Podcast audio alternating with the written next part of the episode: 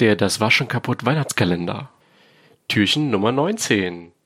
Heute eine Softwareempfehlung von mir und auch von Peter. Äh, von mir kommt äh, KeyPass XC. Ähm, das ist ein, ein, wie der Name schon sagt, ein KeyPass. Das heißt, äh, also ein sicherer Ort für eure Passwörter. Ihr solltet auf jeden Fall irgendwie sowas benutzen. Ähm, meine Empfehlung ist halt KeyPass XC. Äh, es ist Open Source, es funktioniert überall. Ihr könnt im Prinzip eine Datei erstellen, die alle eure Passwörter enthält. Und äh, um an alle Passwörter ranzukommen, braucht ihr nur noch ein einziges Passwort, was ihr euch merken müsstet.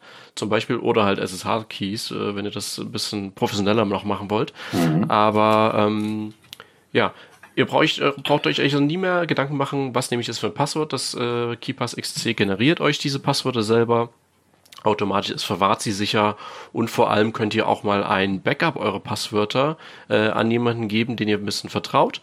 Äh, der kann dann auch nicht rein, ohne das äh, Passwort zu haben, aber ihr habt zumindest dann mal noch äh, eine andere Stelle, wo eure Passwörter gesichert sind, wie in einer Art sicheren Briefumschlag, könnte man sagen.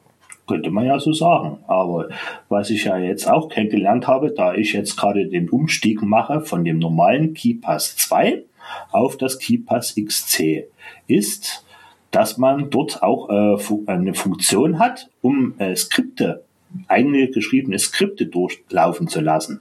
Zum Beispiel, wenn ich äh, eine Einwahl habe im Terminal zum Beispiel und dann ein Passwort brauche dann automatisiert das KeyPass XC das automatisch, dass das gleich mit dem Befehl eingefügt wird, plus dem Passwort. Oder zumindest auch mit den SSH-Schlüsseln zum Beispiel. Kann man jetzt auch dahinter legen. Und das finde ich eine ganz tolle Funktion mittlerweile, die ich gerade richtig zum Lieben schätze mittlerweile und äh, habe dann auch festgestellt, dieser Umstieg von dem KeyPass 2 ist zum Beispiel auch, warum ich das mache, weil ich jetzt festgestellt habe, dass die Version, die es zum Beispiel auf Debian gibt, eben halt schon über vier Jahre alt ist. Und es gibt keine Erneuerung. Und das finde ich irgendwo naja, nicht mehr so schön, weil ich stehe ja doch auf Neuerungen von Softwaren, weil ja die Sicherheit dann doch nicht mehr so gewährleistet ist. Und da hatte ich dann natürlich die Datenbank übergenommen auf das KeyPass XC. Und da ist mir das dann auch passiert, wo man diese Schlüsseldatei dazu braucht, um dann die Datenbank zu entsperren. Dann sagt mir das äh, Programm einfach an, dass eben halt dieses Schlüsselsystem für diese Schlüsseldatei schon überaltert ist. Und da bin ich schon auch erstmal hellhörig geworden, wo ich dann dachte, naja, dann erstellt man sich einfach mal eine neue Datei, Schlüsseldatei und dann läuft das eben halt dann auch wieder. Genau. Und das war doch eine sehr schöne Sache gewesen, diesen Umstieg dann doch zu machen. Mhm. Und wie immer, wie du auch schon sagtest, eben halt wirklich eine sehr schöne Ablagefläche für eben halt alle Passwörter, die man hat.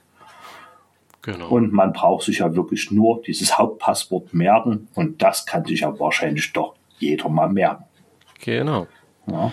Ja, es gibt auch Alternativen dazu für äh, Smartphones, da könnt ihr das dann auch verwenden. Also ihr habt ja quasi eine Datei mit allen euren äh, Passwörtern dann drin, mhm, äh, diesen sogenannten Container.